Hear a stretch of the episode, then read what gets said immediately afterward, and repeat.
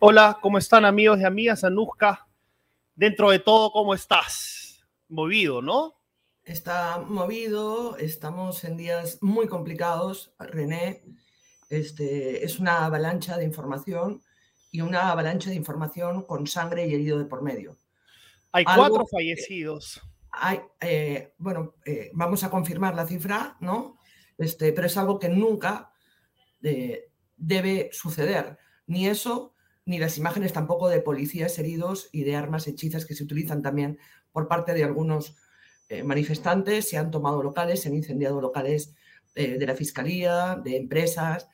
Andahuaylas y Arequipa son los puntos más calientes en estos momentos. Aparte han tomado el aeropuerto de, Arequipa, Nusca, y eh, en las redes sociales hay gente que me ha hablado, cuando yo hablaba de la legalidad, por ejemplo, me decían cosas tan estrambóticas como eso no pensaban en la Revolución Francesa. O sea, ¿de qué estamos hablando? Hay gente que incluso está proponiendo una guerra civil. Eh, ¿De qué estamos hablando, por favor? Creo que hay que eh, tratar con mucho respeto a la crisis que estamos viviendo y no sobredimensionarla.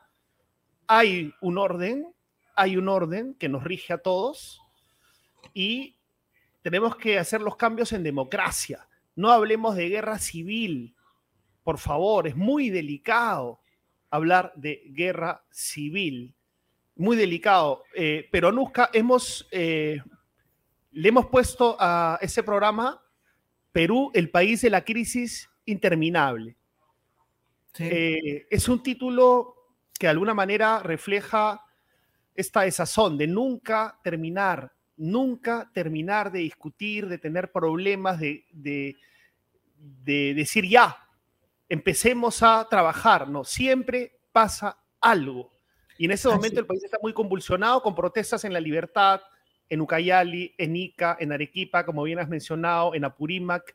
Y es por eso que vamos a entrevistar a una persona, un periodista que nos ha estado ayudando mucho con eh, una corresponsalía en la práctica, Anuska. Sí, estamos, bueno, eh, lo que yo quiero decir eh, es que es inaceptable las imágenes que estamos viendo. Estamos continuamente en nuestro Twitter eh, enviando información y es, está siendo brutal. Para contarnos la situación de uno de los puntos donde mayor conflicto hay a esta hora y donde ya solo esta tarde se han confirmado el día de hoy tres muertos, aparte del de Arequipa y la persona que falleció también ayer en Andahuaylas. Está con nosotros Miguel Ángel eh, Buitrón, él es periodista andahuaylino y además está siendo colaborador con nosotros. Muy buenas noches, Miguel Ángel. Miguel Ángel, a ver, parece que hay unos problemas Muy Buenas noches, Aniuska. Sí, Miguel Ángel, por favor, ¿puedes conectar? Sí, se te escucha ¿Puedes conectar tu cámara, por favor?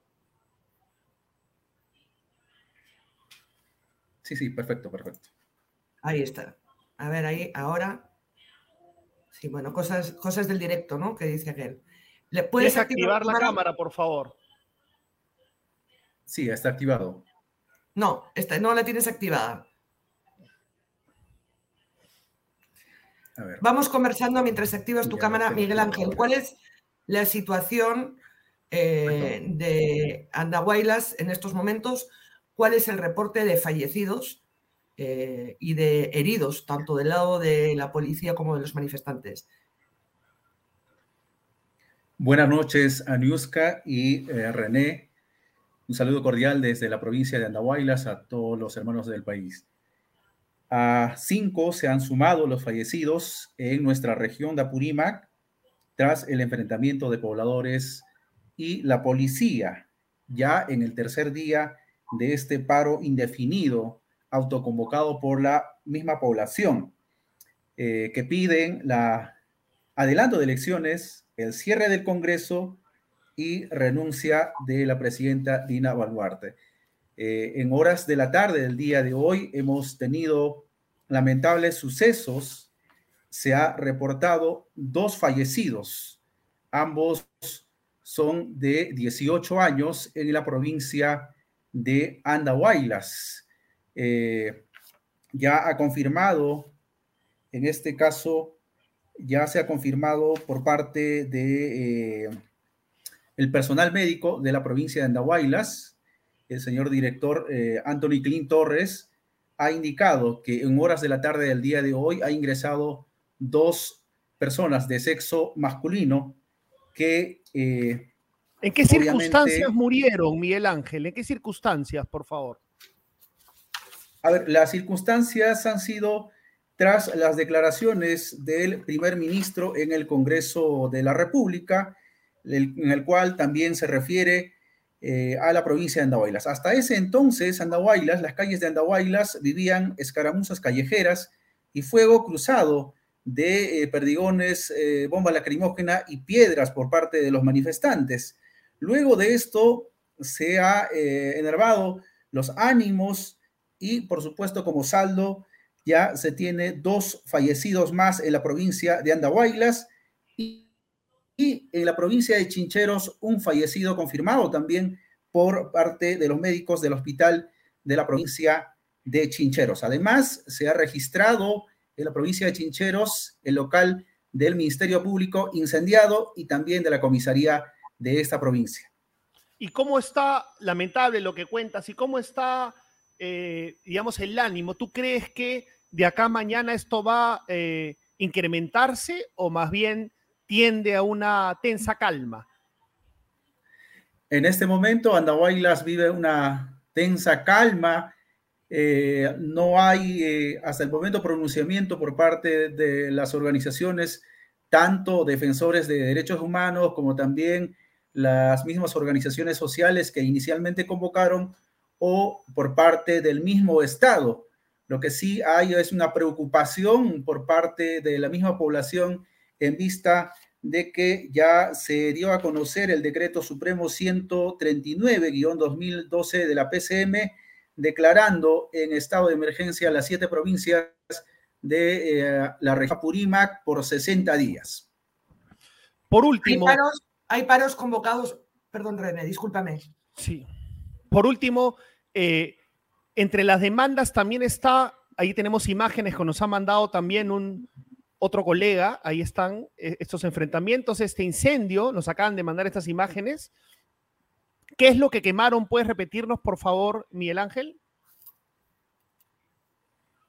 Muy bien, en este caso eh, están quemando llantas y otros, eh, otros, bienes que se encontraron en el campo ferial. Ese es el campo ferial de la provincia de Andahuaylas. Nosotros estuvimos al frente, en el cerro, donde también los colegas han ido grabando, en el que los eh, dos manifestantes, en este caso los dos ciudadanos, los fallecidos, han sido muertos en el cerro, en el cerro Huayhuaca, no necesariamente en este campo ferial donde se ve el enfrentamiento. ¿Y cómo la última pregunta por mi parte, la última pregunta por mi parte, la última, ¿están también demandando el regreso de Pedro Castillo o solamente, solamente entre comillas, cierre el Congreso y renuncia a Dina Boluarte y elecciones generales? En estos, sí, en estos últimos días se ha manifestado a través de los medios locales los tres puntos con bastante fuerza. Es el cierre del Congreso, adelanto de las nuevas elecciones y hoy día con mucha fuerza se hizo escuchar la renuncia de la presidenta Dina Baluarte. Este, Miguel Ángel, dos preguntas puntuales. Una, estos dos, eh, son tres los fallecidos el día de hoy en Andahuaylas, tres, dos en Andahuaylas y uno en la provincia de Chincheros. Estos dos personas que han fallecido en el cerro y que no estaban propiamente en las, en las, en las protestas, este, ¿Cómo, ha sucedido eso? ¿Cómo eh, había también ahí enfrentamientos en el cerro? ¿O, cómo, ha sucedido? ¿Cómo han muerto dos personas en el cerro si tú nos estás contando que estaban a distancia de, la manifestación? Efectivamente, ya tenemos este, los nombres de los fallecidos. No sé si podemos dar a conocer porque son mayores claro que sí, Por favor. Ya el hospital de Andahuaylas y el Hospital de Andahuaylas, a través de un comunicado, ha emitido que son dos personas fallecidas. Corresponde al nombre de Jonathan Encino Arias, de 18 años, por proyectil por arma de fuego. Wilfredo Lizarme Barbosa, también de 18 años, lo propio también por proyectil de arma de fuego. ¿Qué se espera para mañana? Eh, ¿Se ha iniciado alguna mesa de diálogo? Eh, no sé, defensoría, eh, la iglesia, que suele en estos casos. ¿Algún ministro va a ir? Porque dijeron que iban a visitar, ¿no? Claro, ministros, alguien ha llamado al diálogo, a sentar a la gente, a apaciguar los ánimos. Incertidumbre total es lo que se vive en la provincia de Andahuaylas. No hay autoridades que se han pronunciado al respecto, tampoco las entidades garantes de derechos humanos y también por parte del Ejecutivo un comunicado oficial al respecto de esto, porque en días anteriores eh, se ha escuchado intenciones de diálogo por parte del gobierno, lo cual no se ha concretizado hasta el momento. Muchísimas gracias, Miguel Ángel. Te queremos agradecer no solo en nombre de todos los que integramos Epicentro, sino en nombre de todos los, eh, los epicéntricos, de todas las personas que nos siguen y que están informadas. Muchas gracias por el trabajo que has hecho y seguiremos eh, conectados. Muchísimas gracias, Miguel Ángel. Muchísimas gracias. Muchas gracias, Aniuska y René. No sé si me permiten, en la parte final quisiéramos llamar a las entidades garantes de derechos humanos para que puedan intermediar ya que eh, hasta el momento nuestras autoridades no han sido escuchados, tampoco hay dirigentes que han sido escuchados por parte del Ejecutivo o la prensa nacional. Lo que vive Andahuaylas es un desgobierno total. Eh, por supuesto, en este momento hay una densa calma, pero hay una preocupación creciente en vista a este decreto supremo que declara por estado de emergencia por 60 días. No sabemos lo que va a pasar, lo que sí queremos es hacer llamado a las entidades garantes de derechos humanos, tanto para los civiles y policías. Muchas gracias.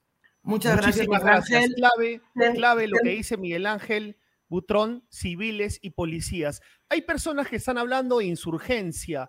Les quiero decir lo siguiente, una insurgencia procede solo contra un gobierno usurpador, es decir, que no haya sido elegido en comicios. Y les guste o no, nos guste o no, Dina Boluarte fue elegida en comicios. Y por otro lado, acá somos pro derechos humanos, tanto de la población como de la policía. Y la insurgencia ya quiebra, quiebra esas garantías, lamentablemente. O sea que mucho cuidado con lo que dicen, muchísimo cuidado con las palabras que usan. En fin, de eso vamos a conversar con nuestro siguiente invitado, Anuska. Sí, que es nada más y nada menos que la defensora del pueblo, ¿no? Una institución este, que además bajo su mandato este, es respetada y escuchada por todas las partes. Queremos, eh, tenemos ya conectada a la defensora del pueblo, Ricardo, si nos puedes informar. Ahí estamos, están viendo ustedes en pantalla mientras se conecta la defensora del pueblo. Eh, tenemos... Delia Rebollar. Delia Rebollar imágenes de los enfrentamientos de hoy en la tarde. Eh, lamentablemente tenemos un sinfín de imágenes que nos han llegado de nuestros colaboradores eh, desde Andahuaylas, desde Arequipa, ¿no? Y la verdad que parece tierra de nadie, ¿no? Eh, son peruanos contra peruanos. Y además la pita siempre se rompe por el lado más, más débil, ¿no? Niños de 18 años, padres de familia, policías, ¿no? Que están cumpliendo con su deber. Alguien debe frenar esto, alguien debe parar esto y alguien debe ir a Nahuaylas a sentar a las partes y a hacer que la gente, todos, entren en razón. De acuerdo. ¿Qué te parece si leemos mientras entra Eliana Rebollar, la defensora del pueblo, algunos comentarios para, para aterrizar eh, cómo se está dimensionando esta crisis? Eduardo, por ejemplo, dice, la democracia no son elecciones solamente, la legitimidad del sistema ha caído, el pueblo decide cambiarlo, ¿es acaso antidemocrático? Entonces yo le pregunto, ¿cuál es el pueblo? ¿Cuál es el pueblo? ¿El tuyo? ¿El mío? O sea, el problema está en la mercantilización de la palabra pueblo. Es decir, el pueblo son solamente los compatriotas del sur. ¿Qué pasa con los compatriotas de Cajamarca, con los compatriotas de Tumbes, de Piura? ¿No son también el pueblo? ¿No? Entonces, e, es claro que hay muchísimas fallas en la democracia, hay muchas injusticias en nuestro sistema, pero patearlo así como se propone desde alguna orilla es muy peligroso. Malú, por favor. Así, así por favor, estamos esperando. Porque así como eh, pedimos el orden, pedimos que la policía respete los derechos humanos, los pedimos dentro de la Constitución, con un orden establecido. Si se patea el tablero de esa manera, se suspenden las garantías. Se suspenden las garantías. Claro, es muy cómodo opinar desde acá, es muy cómodo opinar desde el comentario de nuestros eh, seguidores, pero ojo, son derechos humanos de nosotros. ¿Qué pasa si la policía o alguien dice, estoy en insurgencia y te mata? Estoy en insurgencia. ¿qué pasa? O matan a uno de nuestros seres queridos o a uno de nuestros familiares. ¿Queremos ese nivel de enfrentamiento? ¿Realmente lo queremos? Claro, si es que no te toca a ti o de repente estás dispuesto a que te toque a ti, pero ¿qué pasa si le toca a los tuyos? A tu familia, tu hermano, hermana, mamá, hijo, hija. ¿Qué pasa ahí? ¿Quién responde si no hay Estado, no hay garantías? ¿Quién responde? Claro, es muy muy divertido, entre comillas, hablar de insurgencia, ¿no? Hablar de guerra civil, pero me parece muy irresponsable, por más problemas, injusticias que estemos viviendo como sociedad desde hace muchísimo tiempo, prácticamente desde que nos conformamos como república, es muy irresponsable hablar de guerra civil, amigos y amigas. Muy irresponsable hablar de guerra civil los derechos humanos también son para la policía, también. Y la policía per se no es abusiva, la policía per se no es atentatoria contra los derechos humanos, por si acaso. La policía también es el pueblo, también es el pueblo. ¿Se imaginan lo complicado que es ser policía antidisturbios? Anuska, ¿qué novedades de eh, la defensora del pueblo? No te escucho. No te escucho. Mil disculpas, sino que eh, estábamos comunicando con, nos estamos comunicando con eh, prensa de la Defensora del Pueblo porque habíamos quedado 7 y 15. Pide las disculpas del caso porque está atrapada en el, en el tráfico. Va a entrar en cuatro minutos. Em, no hemos dicho nuestros entrevistados de hoy, René. Mientras tanto, ahí siguen viendo imágenes de lo que ha sucedido hoy en Andahuaylas. Tienen una extensa cobertura en tanto en nuestra página web como en las redes sociales, eh, como en el Twitter y en, las demás plataformas de Epicentro. Así es. Eh, no estoy eh, defendiendo una consulta, no estoy defendiendo al Congreso y a la señora Dina, no estoy defendiendo, estoy defendiendo las reglas que tenemos que respetar todos. No estoy defendiendo el Congreso, estoy defendiendo las instituciones y el señor Pedro Castillo intentó dar un golpe de Estado. Eso es objetivo, incontrastable, está grabado. El señor Pedro Castillo intentó dar un golpe de Estado. Que usted esté de acuerdo con el golpe de Estado es otra cosa, pero hablemos claro. Que usted le gusten los golpes de Estado, quebrar la democracia, hablemos claro. Hablemos claro, porque lo que hizo Pedro Castillo es indefendible. Intentó dar un golpe de Estado al mismo estilo de Alberto Fujimori. Entonces, si lo de Pedro Castillo está bien, lo de Alberto Fujimori también está bien. O nos gustan los dobles raseros. Decíase, los leo, por favor, y los comento. Bueno, eh, ayer, además, René, no hemos comentado, pero todo el mundo está al tanto, ¿no? La presidenta Dina Boluarte dio un mensaje a la nación este, rondando las pasadas las 11 de la noche, donde anunció que mandaba un proyecto de ley de reforma constitucional al Congreso para adelantar las elecciones al, 2024. Este, también hay que decir que desde un inicio, desde todos los sectores, desde todos los sectores este, y, desde todas las tiendas políticas, eh, hubo quienes eh, le dijeron, eh, bueno, ¿no? Ponle mood, pues, este, ponle mood. A ver, es que son los entrevistados, perdóname, ¿no? Este, que le pidieron, o sea, que le recriminaron de alguna manera porque no había el mismo momento que tomó juramento, había llamado a nuevas elecciones. ¿no? Este, ayer me hacía recordar, me acordaba, ¿no? Eh, Merino cae eh, por, la muerte de Inti Brian. Ayer la presidenta declara el adelanto de elecciones cuando hay ya dos muertos. Las decisiones no pueden tomarse en democracia porque haya muertos de por medio. Nos estamos acostumbrando a eso y eso es brutal. Eso es brutal e inaceptable. ¿No? Así es. Las cosas se muevan cuando hay sangre, cuando corre sangre. Así es. Hay hoy tres eh, muertos en Andahuaylas, solo el día de hoy, gente muy joven, y hemos visto las imágenes espeluznantes también de policías. Han secuestrado a policías, han secuestrado a policías. Eso no, esto no se trata de defender el Congreso. Y a mi amigo Francisco Vilches, gran amigo mío que nos está viendo, qué gusto que nos vea, habla de la prensa, el Congreso, el Fujimorismo. ¿Cuál de las prensas, Francisco? La prensa es mucho decir, es un concepto enorme. Y no solo el Fujimorismo es culpable de la crisis, no solo el Congreso es culpable de la crisis. El señor Pedro Castillo no fue un buen presidente, no lo fue.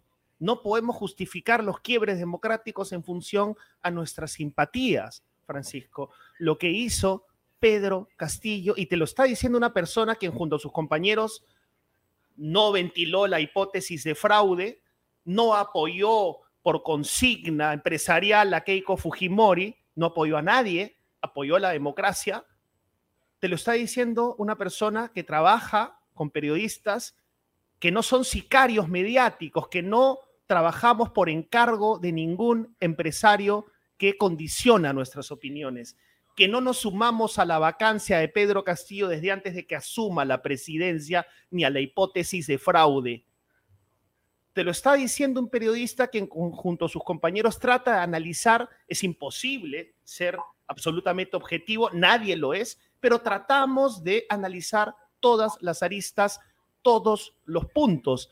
Y es incontrastable que el señor Pedro Castillo, drogado o no drogado, consciente, inconsciente, intentó dar un golpe de Estado. Si no estamos claros en eso, lo único que acepto como respuesta en mí, en la discusión que planteo, es que ustedes me digan, queremos golpe de Estado. pero no del Congreso, de Castillo. René, disculpa que te interrumpa. hablemos claro. René, disculpa que te interrumpa, pero está esperando ya la defensora del pueblo. Ya, vamos con la defensora del pueblo, por favor. Eliana Reboya. ¿Cómo está, defensora? Muchísimas gracias por estar con nosotros en grado 5, edición extraordinaria. Muchas gracias. Eh, gracias a ustedes por la invitación y disculpas por la tardanza. Efectivamente, estuve atrapada con el tráfico. No hay problema. Eh, bueno, para empezar, eh, defensora, ¿cuál es el reporte oficial de muertos y heridos en los enfrentamientos de ayer y hoy? Bueno, en realidad han sido dos jornadas muy lamentables, con un saldo de siete personas fallecidas entre el día de ayer y el día de hoy han fallecido seis personas entre Andahuaylas, este, Chincheros y también una persona en Arequipa. Entonces sumamos a siete personas, dos de ellas menores de edad, todos por proyectiles de arma de fuego. Nosotros estamos pidiendo la investigación de estos casos, eh, que de verdad son muertes inútiles porque si se tomaran decisiones oportunas esta situación no debía pasar. Pero también hay que señalar que este, hay heridos de parte de civiles, 32 eh, personas heridas, policías 24, y la situación es muy tensa en el país y en más en algunas regiones. ¿no? Hoy día el escenario en Apurímac ha sido en Chincheros básicamente muy lamentable, en Arequipa lo propio, y nosotros, eh, desde la Defensoría del Pueblo, si bien hacemos un seguimiento a este tema, pero desde el día 7 hemos ido llamando al diálogo constructivo, entendiendo que esto requiere una solución política y no exponer tampoco a los miembros de la Policía Nacional a que su vida, su integridad esté en cuestión. Y eso es lo que estamos verificando, lamentablemente, con todas nuestras oficinas a nivel nacional. Hay, hay intentos de diálogo eh, usted misma ha dicho que esto se podría haber evitado si se hubieran tomado decisiones oportunas. Ya estamos en, esta, situación. Eh, ¿Sabe si hay intentos de, diálogo, de llamar a la calma, de pedir una tregua? ¿no? Porque la Defensoría sigue siendo, y, en gran parte también gracias a su gestión, eh, una de las instituciones más respetadas por todos y quizás podrían eh, liderar este tipo de acercamientos. Mire, eh, lo que hemos visto ya con el nombramiento del, del, gabinete el día sábado en un primer momento ha sido un aletargo para poder responder con prontitud y oportunidad a la situación. Sin embargo, el día de hoy han dado señales en medios de comunicación el Premier, el ministro de Defensa, del Interior, y lo han hecho en el Congreso de la República, respecto a que llamarían al Acuerdo Nacional, el Consejo de Estado, los ministros van a viajar a las zonas, y lo importante en este escenario es sobre qué y con quién van a dialogar en estas visitas que van a hacer porque eh, lo importante es que la población sepa cuál va a ser este gobierno de transición, qué derrotero tiene, pero también cómo se va a salir de esta convulsión social que se está llevando vidas de peruanos este, insulsamente. Eh, sí, gracias, gracias, Anuska. Eh, defensora, una reflexión importantísima acá, y hemos hablado algunas otras ocasiones porque lamentablemente nuestra querida patria abundan los conflictos sociales, los problemas, ahora más de corte político. Eh, la pregunta es la siguiente. Eh, ¿Cómo establecer una frontera clara, si es que puede haberla, entre el uso reglamentario de armas no letales por parte de la Policía Nacional y eh, la vulneración de los derechos humanos de las personas que protestan? Es una frontera muy difusa eh, que puede ser usada políticamente por cualquiera de las partes. ¿Qué nos puede decir sobre eso, por favor? Sí, ese es un tema en el que la Defensoría del Pueblo siempre va insistiendo en el uso proporcional de la fuerza, el respeto por los derechos humanos. Hay todo un desarrollo normativo, de protocolización de cómo se tiene que intervenir, pero lamentablemente al fragor de una protesta ya en un escenario de convulsión, muchas veces estas normas no se respetan. Por ejemplo, hemos visto eh, cómo eh, integrantes de grupos terna que no están permitidos han detenido personas en la capital, el uso de perdigones que no estaban tampoco permitidos. Hoy todas las personas que entre hoy y ayer que han perdido la vida ha sido por eh, proyectiles de arma de fuego, o sea, sí han habido disparos. Este, entonces, acá hay una situación muy, muy este, seria y nosotros siempre hemos llamado al uso proporcional de la fuerza y eso tiene que ver con el escenario y la forma de los ataques que tienen las personas.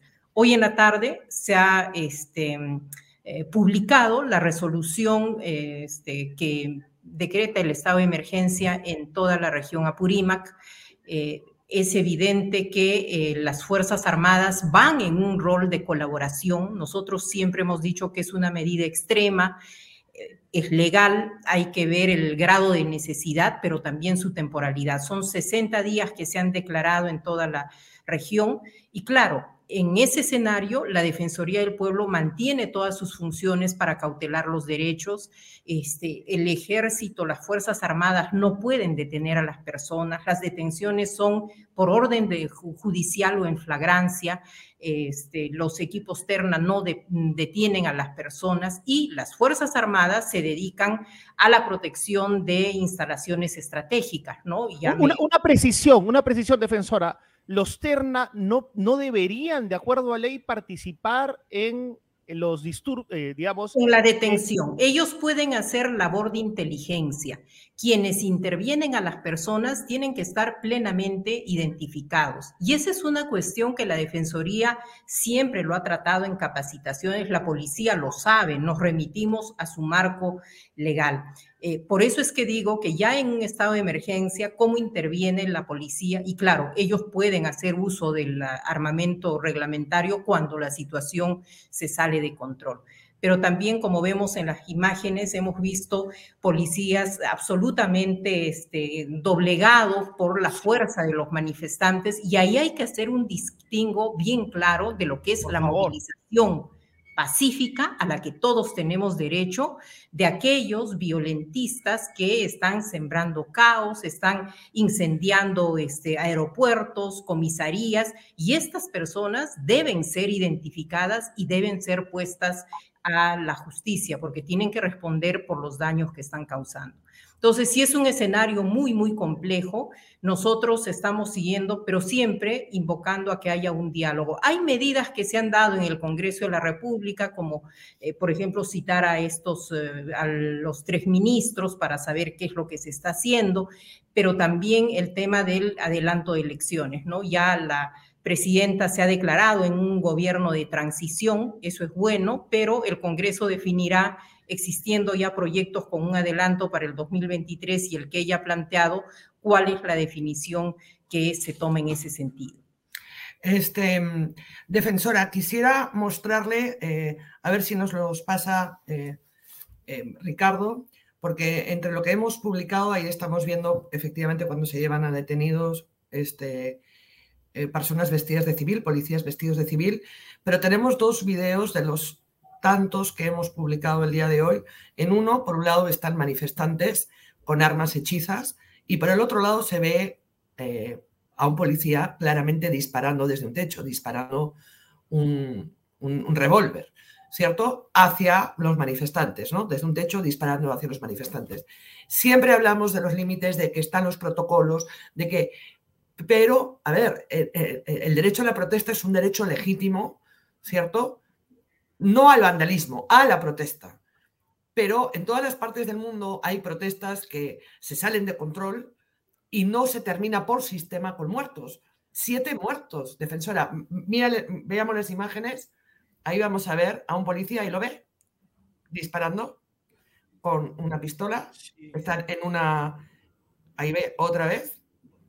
Están en un, en un alto. Esos andahuaylas son parte de los videos que nos han llegado más de un disparo y ahora vamos a ver del otro lado de los manifestantes a manifestantes con armas eh, hechizas. Ricardo, si por favor puedes cambiar el video. A ver si puedes cambiar el, otro lado. Claro, son fronteras, son fronteras muy difusas, porque claro, Anuska, en todos lados hay protestas, pero yo me pregunto qué pasaría en Madrid. Ahí vemos, perdóname, en Madrid si toman el aeropuerto de Madrid, si toman Ahí vemos, Ahí vemos, René, eh, manifestantes utilizando, bueno, palos este, para disparar, pues no sé, este, cócteles caseros o lo que fueres, no, sé, dinamita, no sé qué van esos cartuchos, pero son clarísimamente eh, armas hechizas, ¿no? Eh, con convocar al acuerdo nacional, que es lo que se está planteando, no es suficiente no es suficiente. Definitivamente, definitivamente no es suficiente el acuerdo nacional que tomará su tiempo para poder llegar a consensos mínimos o el propio Consejo de Estado. O sea, Creo que hay que entender que en democracia lo que hemos debido evitar, y la Defensoría lo ha venido diciendo, lo ha dicho a la CIDH, lo ha dicho a la OEA, lo ha señalado en medios de comunicación y en comunidades, en comunicados, que esta, estas diferencias entre el Ejecutivo y el Legislativo debían resolverse por las vías constitucionales y en el marco de eh, la separación de poderes y el deber de cooperación que tienen. Y ya advertíamos que si eso no ocurría, se podía llegar a la protesta social y podía tener resultados imprevisibles. ¿Qué es lo que estamos viviendo? Ahora, es cierto que este, la policía tiene el monopolio del uso de la fuerza, pero también, como ustedes muestran las imágenes, hay manifestantes que no van en son simplemente de protestar pacíficamente y expresarse. Ellos han generado sus armas para poder este, atacar a los miembros de las fuerzas del orden. Entonces, sí es un escenario de convulsión social. Ahora, ¿el estado de emergencia va a calmar esa situación? Probablemente va a ayudar a desinflamar la situación, pero ya el costo en heridos que no sabemos con qué gravedad van a quedar y las siete vidas que se han perdido es un costo muy alto. Y por eso es que siempre en democracia no se debe eh, esperar de que las cosas lleguen a un descontrol, porque ya una muerte en sí llama a una mayor violencia. La gente va por ese muerto y eso es lo que se debe evitar. Por eso es que es importante también que identifiquen actores sociales para poder conversar, pero que la policía haga su trabajo e identifique a los asusadores, a las personas violentas que están detrás de eso y tengan que responder como corresponde ante la justicia. Claro, eh, defensora, ¿y qué pasa con la propiedad privada? Pues, o sea, me refiero a que, eh, digamos, eh, la fábrica de Gloria disculpe el lenguaje coloquial que voy a emplear, pero ya, nos pueden caer antipatiquísimos los de Gloria, los empresarios, pero la ley es la ley y la propiedad es la propiedad. ¿Qué pasa ahí? ¿Cómo tendría que actuar la policía para desalojar, por ejemplo, a personas que están eh, ejecutando actos de vandalismo en una propiedad? Mire, el tema de la propiedad, sea Gloria o sea una pequeña bodega donde le traen abajo todo, tiene el mismo efecto. Y obviamente en una empresa de esa naturaleza te hace ver el, poder y la insanía con la que están actuando estas personas. Entonces, sí nosotros aspiramos a que la policía restablezca el principio de autoridad, pero tampoco que se cometan excesos. Y no solamente es la propiedad privada, es la propiedad pública. La fiscalía, locales de la fiscalía donde hay información valiosísima de investigaciones, comisarías. O sea, estamos en una situación en la que no hay ninguna seguridad, ni siquiera en tu casa, en tu centro de trabajo, en la calle, en ningún lado. Entonces, esto se tiene que reconducir y creo que ahí también es importante el rol que cumplen los medios de comunicación cuando informan qué es lo que está pasando. Por ejemplo, a hoy nosotros sabemos que hay siete fallecidos, pero esa no es una contabilidad este, simple de cuántos más tienen que morir para que se llegue a una solución, sino que son vidas que sí duelen en el país y que las autoridades tendrían que responder. Y no solo hablamos del Ejecutivo, está el legislativo, están los organismos autónomos. Nosotros hoy hemos estado primero en reunión directa con la ministra de Educación, diciéndole que cómo es posible, ella nos ha visitado, que algunos eh, gobernadores regionales declaren suspensión de clases indefinida. Sea, indefinida en cargo a qué? Los alumnos tienen que terminar el año escolar, podrían ponerse en remoto, no hay una recuperación de clases, entonces como que educación también tiene ese tema. En salud hemos visto cómo ambulancias que iban por mujeres embarazadas han sido atacadas. Entonces, acá ya ni siquiera los principios de guerra se están respetando, de que los principios básicos, elementales, tienen que ser respetados, ni las instituciones. Entonces, sí se necesita autoridad, pero una autoridad que restablezca el orden, porque en democracia tenemos que aprender a entendernos y que las instituciones cumplan su función. He hablado con el ministro de Justicia para decirle cuál era la verificación que hemos hecho sobre las condiciones de detención del señor Pedro Castillo no tiene ninguna vulneración a sus derechos humanos, tiene un, lugar amplio y adecuado para cumplir su detención en estos eh, cinco días. Él no ha querido conferenciar con la Defensoría del Pueblo, tampoco la congresista eh, Betsy Chávez lo ha permitido, pero nosotros hemos hecho la verificación, porque esa es nuestra función y de comunicar que a ese señor no se le está... Este, vulnerando los derechos humanos. Los derechos humanos. ¿Cómo es eso, defensora? un, momentito, ¿cómo es defensora de que la congresista, ahora solo congresista Betsy Chávez, no ha dejado conferenciar a la defensoría con el expresidente Pedro Castillo? Cuando nosotros llegamos a la DIROES, el jefe de eh, programas penales, penitenciarios y policiales, juntamente con comisionados, hizo las verificaciones del lugar, de las conferencias que tiene. Hemos tomado conocimiento que se ha reunido con 139 personas hasta la mañana de hoy. O sea, tiene la libertad de elegir con quiénes conferencia, con quiénes no, va su familia, le lleva de todo. Y la parte final de los protocolos de la Defensoría es que uno le dice al interno o interna, si es que ha ido por una cuestión como esta, que hemos visitado a todos los expresidentes, si desea conferenciar, pero la persona que recibió a los comisionados y al jefe de la Defensoría fue la congresista Betsy Chávez, quien dijo que él no iba a este, conferenciar con nosotros. A ello, ellos como corresponde le dijeron que querían que él personalmente diga eso a la Defensoría del Pueblo, porque siempre el diálogo es directo. Ella entró, eh, se puso en contacto con él, ellos entraron a comunicarse y él efectivamente dijo que no quería hablar con la Defensoría del Pueblo. Pero sí la Defensoría del Pueblo ha hecho esa verificación. Yo lo he comunicado al ministro de Justicia porque eso es lo que corresponde. La Defensoría del Pueblo es una institución que tiene que dar cuenta de su trabajo, le guste a quien le guste y no le guste a quien no le guste también. Completamente de acuerdo. Este es clave el rol que está cumpliendo usted en este momento un ratito, Anuska, por favor. Eh, eh, defensora, el derecho a la insurgencia se está prostituyendo, tal vez esta palabra. Acá lo vemos, lo he escuchado en las redes sociales, eh, lo estoy viendo acá por escrito, insurgencia, insurgencia, pero el derecho a la insurgencia tiene que reunir ciertos presupuestos, ¿no? Mire, nosotros preferimos en un contexto como este, en el que se ha hablado de sedición, se ha hablado de rebelión, del derecho a la insurgencia, de desconocer a un gobierno usurpador, yo me quedaría con lo siguiente. Cuando al señor Castillo lo vacan, la Defensoría del Pueblo ha sido una de las instituciones que ha salido a decir que era un golpe de Estado, que el Congreso proceda como corresponde, que la comunidad internacional no le reconozca, que la ciudadanía se ponga en buen recaudo y no salga a exponerse en escenarios que nosotros ya veíamos convulsos.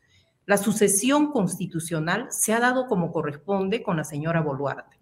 Ahora, de ahí a que ella llegue al 2026, obviamente era una posibilidad muy remota porque la población estaba en contra de eh, solamente una de las decisiones, porque la amenaza de vacancia y cierre del Congreso nos ha acompañado mucho tiempo en el país desde el 2016. Entonces, en este escenario, creo que no hay ni ganadores ni perdedores. Ella asumió y ha hecho bien días después en decir que se declaraba en un gobierno de transición e iba por el adelanto de elecciones. Entonces, Ahora, por el tema de, la usurpación, hay sectores que la están señalando a ella. Y eso no es así. Ella ha seguido una sucesión constitucional, y eso hay que decirlo también. Ha conformado un gabinete. Nosotros esperamos que ese gabinete dé luces y pueda conducir este momento difícil y oscuro en nuestro país y que realmente se dé ese adelanto de elecciones que la mayoría de la población quiere. De acuerdo. Defensora. De acuerdo, completamente. Me gustaría, eh, al margen de, bueno, pues de los, de los extremos y del posible abuso de los dos lados que se están enfrentando en estas protestas, eh, ¿cuál cree que es el mensaje que están mandando los ciudadanos desde provincia? ¿No? Porque va más allá del enfrentamiento, ¿no? Poner más hechizas y la pistola en Andahuaylas, en Arequipa, en otras partes del interior del país, hay ciudadanos que no son vándalos y que no son asesinos, que están reclamando cosas. ¿Qué lectura hay que hacer de esto? Porque ni, ni solo funciona la represión, ni tampoco dejar todo al libre albedrío. Pero ¿cuál es el mensaje que cree que están enviando? Definitivamente ninguna de esas dos. La tarea que no se ha hecho ninguna de estas dos este, fuerzas en esa contradicción van a llegar a una solución. Y la Defensoría, a lo largo del seguimiento y la conflictividad social, toma nota de que ni la policía ni los estados de emergencia resuelven las crisis ni los conflictos sociales. Entonces, si estamos en un momento en el que hay dos fuerzas enfrentadas y no estamos viendo los problemas de fondo que hay en un país tan dividido, donde el racismo, la discriminación, la exclusión, la marginalidad es caldo de cultivo para dividir al país entre centro-periferia, entre Lima y el interior, entre pobres y ricos, con todas sus dimensiones, yo creo que si no llegamos a una solución en la que en concordia no solo el Estado, las instituciones, las organizaciones se puedan embarcar, este, este proceso nos puede dejar las heridas aún más abiertas. Por eso es que no debemos propiciar esa diferenciación, porque en este momento lo cierto es que hay un sector que se siente triunfador, que es el Congreso de la República que vacó al presidente, pero no se dan cuenta que detrás de ese supuesto triunfo hay una población que resiente porque quería que se vayan todos. ¿Y por qué quieren que se vayan? Porque el poder público, entienden, no empata con sus demandas, con sus necesidades, con sus problemas. El problema de la gente en el campo hoy es que hay sequía, no tiene que sembrar, no tuvo urea, no tuvo fertilizante, ellos viven de eso.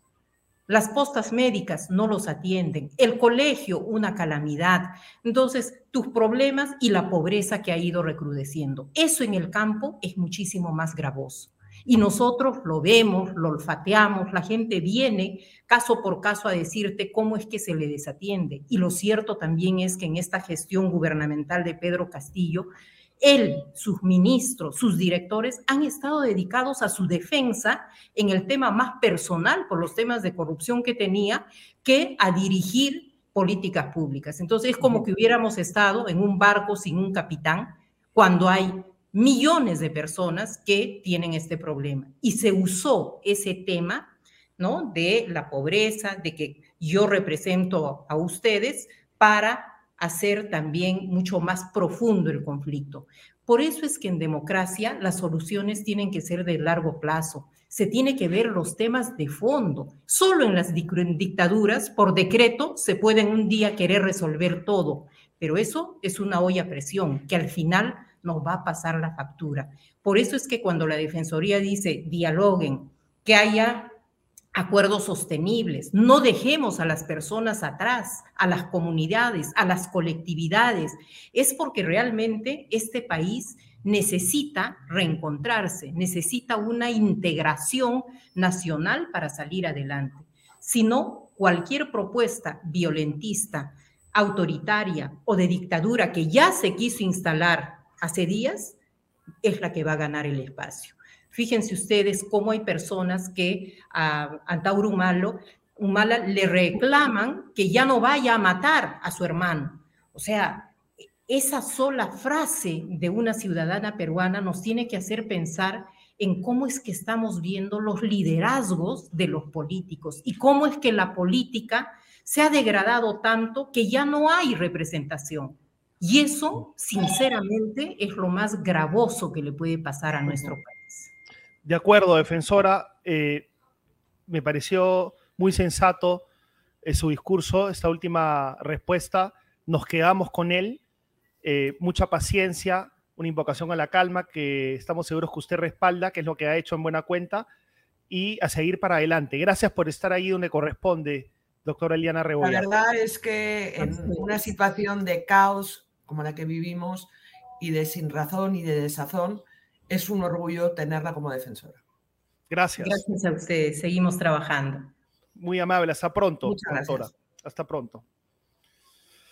Bien, Anuska, eh, o estás conmigo o estás contra mí. Decídete, decídete. O estás con el Congreso o estás con Castillo. Yo, estoy, René, este, yo sé estoy parafraseando el chat, ¿ah? Sí, estoy parafraseando el chat, sí. Ah, ah es que no, no veo sin gafas.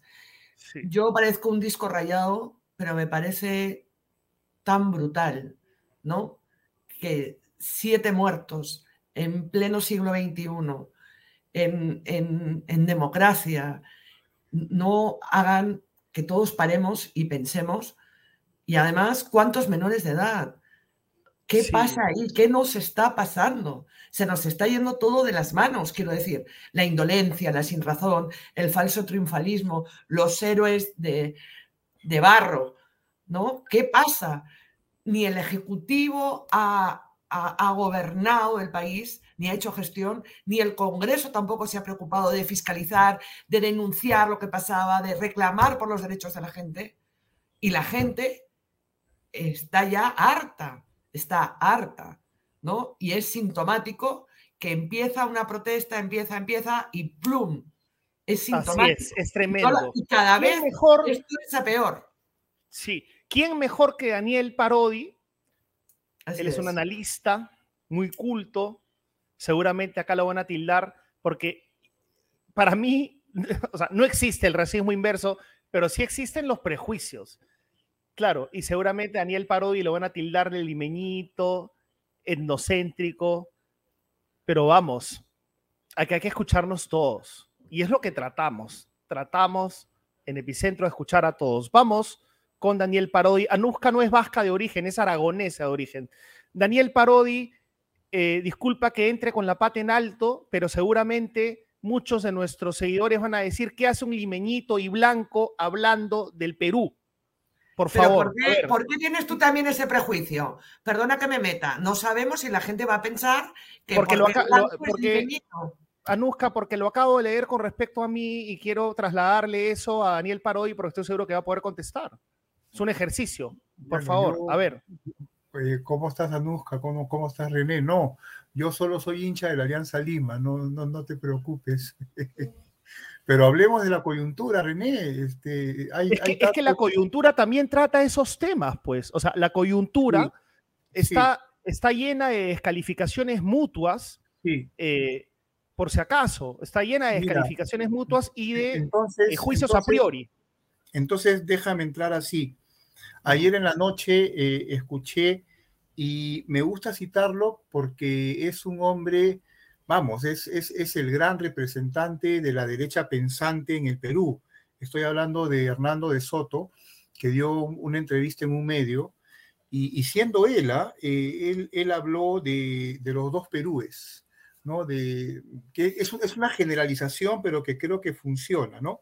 De, del Perú más andino, del Perú provinciano y del Perú más limeño y, occidental, y que ese elemento estaba en, la base de eh, la confrontación que estos días estábamos, eh, estábamos teniendo, ¿no?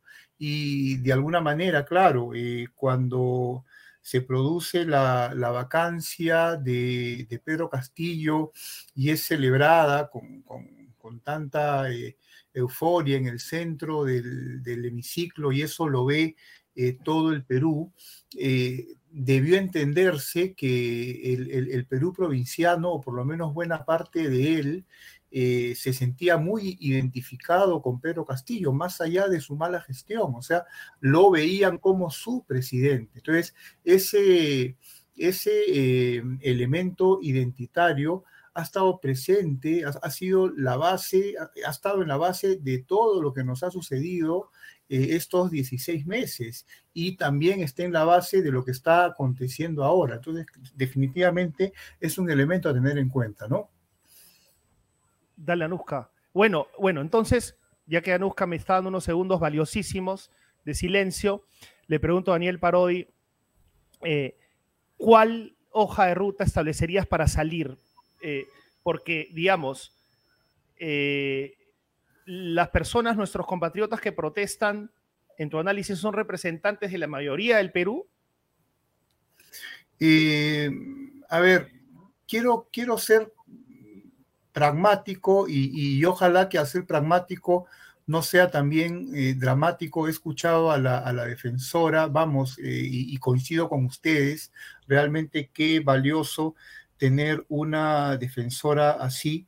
Eh, estoy de acuerdo en que eh, la transición del el mando a Dina Boluarte ha sido constitucional. Eh, sin embargo, más allá de mayorías o de minorías, yo creo que salvo que pase algo repentino que de pronto modifique el curso de, la, de los acontecimientos, me parece que eh, la presidenta Dina Boluarte la tiene muy difícil. O sea, tenemos 16 regiones levantadas eh, en pie de lucha, tenemos, eh, digo, protestantes en 16 regiones, para no generalizar, en pie de lucha. Eh, en algunas de ellas eh, los, los, manifestantes están marchando hacia Lima, tenemos tomas de, aeropuertos, tenemos siete personas fallecidas, eh, ya hay la, la, consigna de tomar el aeropuerto Jorge Chávez inclusive. Hernando de Soto comentaba en esta entrevista, porque le preguntaban por Lenin, por el marxismo-leninismo, ¿no? y, que una táctica en el marxismo-leninismo era, era tomar precisamente la vías de comunicación. O sea, también hay elementos organizados en, en estas protestas sin lugar a dudas y yo creo que el tema ha avanzado mucho como para que Dina Boluarte eh, pueda ser quien lidere la transición. Quizás me equivoco, pero veo, el tema muy, muy avanzado, veo el tema sin visos de solución de detenerse como para que ella pueda ser la directora de orquesta.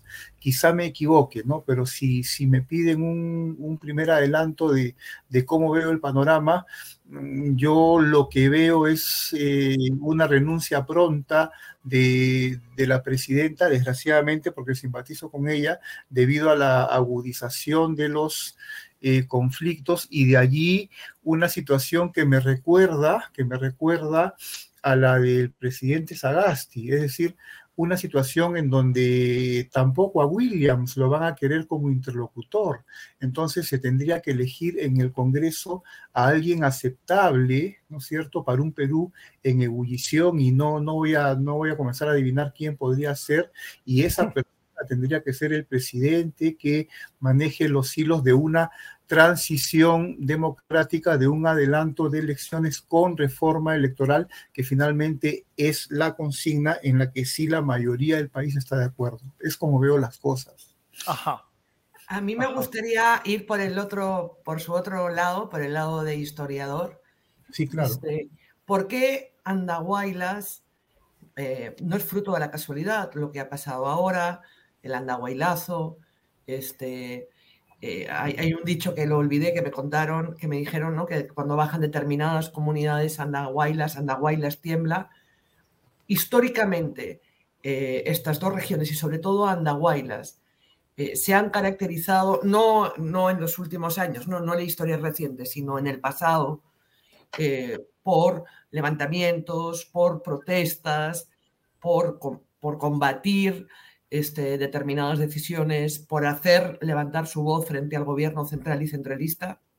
La frase que yo recuerdo, parecía la que ha mencionado, es cuando, cuando Chacalón canta, los cerros bajan, ¿no? que, que, un poco se... Ah, pues se, dice se... que cuando Catabamba baja, o algo así, Huancabamba, no sé si es Huancabamba, Huancabamba es donde está el aeropuerto, claro, baja, claro, a, a, claro. eh, Andahuaylas tiembla, ¿no? O sea... Mira, uh -huh. mira, pero permíteme una respuesta eh, no de Andahuaylas, pero sí más general. Y, claro. y porque, porque, he estado reflexionando en eso. Eh, nosotros hemos tenido eh, 22 años desde que hemos retomado la democracia y, y, era el análisis histórico en el que estaba pensando, de, desde el año 2000, septiembre, la, la, la fuga de, de, Fujimori, al año, perdón, al año 2022 y el resultado evidente para, para los limeños es que la, la, mirada limeña nos sesga tanto y por eso está bien tu pregunta finalmente de, del racismo inverso, René, porque nuestra, la, la mirada limeña nos sesga lo querramos o no. Entonces, nuestra conclusión desde Lima es que la democracia no ha madurado, que los partidos políticos no son partidos políticos, que son vientres de alquiler, que no tenemos una clase política profesional y que esa situación finalmente desde el conflicto entre Keiko Fujimori y Pedro, y Pedro Pablo Kuczynski hizo crisis el 2016 y no hemos salido de esa crisis hasta el día de hoy. Pero vamos a ver el tema, qué pasa a nivel regional.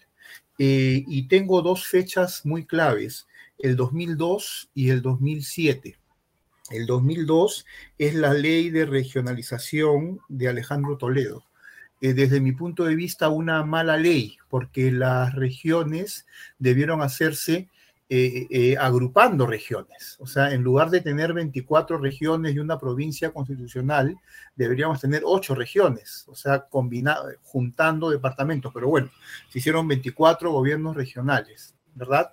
Y la otra fecha es 2007, porque Alan García, el 2007, dio una ley que, fue escalonada de transferencia de recursos estatales a las regiones, ¿no? Al, punto que hoy día el Estado administra el 30% de las regiones y estas autónomamente administran el 70% de, los recursos. Entonces, si, si vemos los, los últimos 22 años desde la perspectiva de las regiones, el resultado es otro.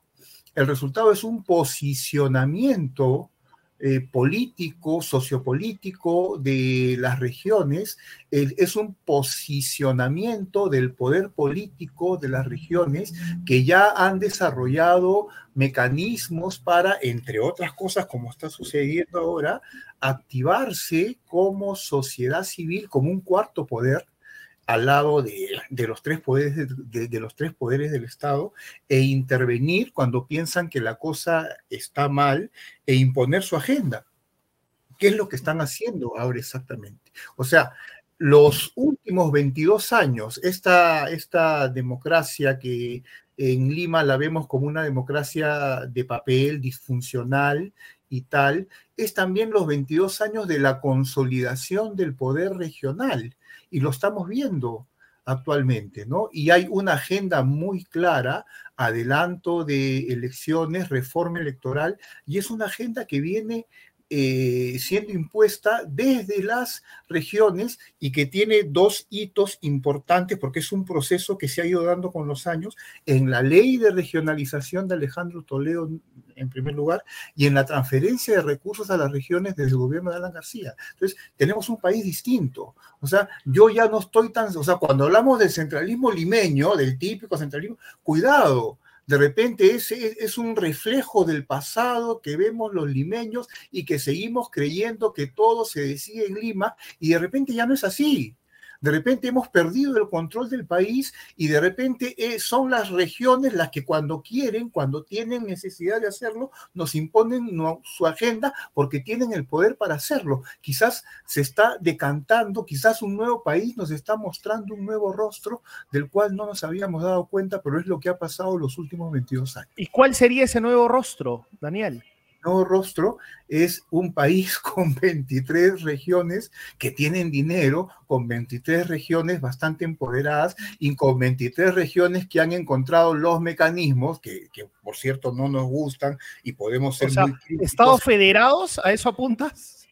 Eh, no necesariamente. Eh, no, ahora la que teme es Lima, ¿no? Lima ahora teme a la provincia, ¿no? Por eso, por ejemplo, como Antauro Mala eh, eh, en, este lamentable mensaje que ha dado, llama a los reservistas y cómo llama a su, a su marcha la toma de Lima. Claro, pero, pero creo que lo de Daniel va, mucho, va mucho más allá de Antauro Humala, que no sé qué, tan protagónico sea Antauro Humala en lo que está pasando. Este, pero claro, eh, hay un discurso, efectivamente, Anuska hacia Lima, Lima, Lima, ¿no? O sea, como, que, como que si Lima no fuese el Perú, como si Lima fuese solamente Miraflores, San Isidro, Barranco, ¿no? A ver, a ver, independientemente ya de, del tema de, de la Lima Blanca, entre comillas, de San Isidro, Miraflores, Barranco. Que es la, que es la menos poblada, que es la menos poblada, por otra parte. Yo estoy hablando de Lima como centro del poder político. Yo estoy hablando de, de eso de que Lima eh, ya no es tanto el centro del poder político como lo era el, año 2000 con el centralismo fujimorismo, eh, fujimorista, con el, con el ultra todopoderoso Ministerio de la Presidencia de Alberto Fujimori, cuyos tentáculos llegaban hasta, hasta el último rincón del país. Ahora, en cambio, los, eh, se crean las regiones, hay cada región tiene su gobierno, pero e, por, eso reitero la pregunta, ¿vamos, apuntamos hacia estados federados? Es que estados federados me suena a, un esquema en, eh, que, tendríamos que, que, tendríamos que estudiar. Lo que, lo que yo veo ahora es más bien un esquema centrífugo. ¿no? Regiones que actúan más o menos por su cuenta y por eso hay tantos movimientos regionales, ¿verdad? Cada región tiene su propio movimiento, el grupo de poder de la región forma su partido político y toma el poder en la sede, pero en determinadas circunstancias, ¿verdad? Cuando hay coyunturas de dimensión nacional, entonces se levantan las regiones, entonces se despiertan las regiones como un oso dormido e imponen condiciones y tienen el poder y efectivamente triunfan. O sea, ya sucedió en lo de Inti y Brian, que también eh, acabó Sagasti liderando una transición. Finalmente lo que derivó de aquello no funcionó y ahora están haciendo exactamente lo mismo. Entonces, eh, ¿tiene Lima el, el poder omnipotente que pensábamos tenía, o en realidad en los últimos 22 años, el nuevo Perú político y sociopolítico que se genera es un Perú con regiones empoderadas, que no, la ven, que no las vemos tan activas porque no necesariamente les interesa, se activan en un lado, se activan en otra cuando tienen algo que exigir, entonces hay bloqueos de carretera, entonces hay conflictos eh, sociales, pero cuando hay una cuestión a nivel nacional, ponen al país de cabeza e imponen su agenda. Estamos en un Perú en donde mandan las regiones. Muchas gracias, este, señor Paroli. Como siempre, muchísimas gracias. una, está esperando, René, está esperando eh, cuaderno de economía para ah, verdad, correcto, correcto, correcto. Nos vemos pronto. Yo, lo dejo, pero es que nos están poniendo de, nos están poniendo de vale, vale. Venga. Nos está esperando Eduardo Recoba para cuaderno de economía. Hasta otra gracias, gracias. Así es. René, gracias a Efectivamente, parece que manifestantes han, han atacado instalaciones de Panamericana Televisión, América Televisión y Canal N. Eh, ahí vemos imágenes. Eh, ¿Esto es aquí en Lima? Sí, de Panamericana, es inaceptable, llamamos a la calma, así no se soluciona nada, violencia genera más violencia, hay demandas, justas demandas, seguramente sí, claro que sí, pero no se soluciona nada así. Así no se soluciona nada, muchísimo, muchísimo cuidado, por les favor. agradecemos su sintonía y los dejamos y le pedimos mil disculpas a Eduardo Recoba, Así es. Este, Así que chau, chau, listo. Ahí está el yape. Ahí está el yape, póngale like al programa. Buenas noches. Se acabó. Gracias. Cuaderno de Economía con ustedes. Muchísimas gracias.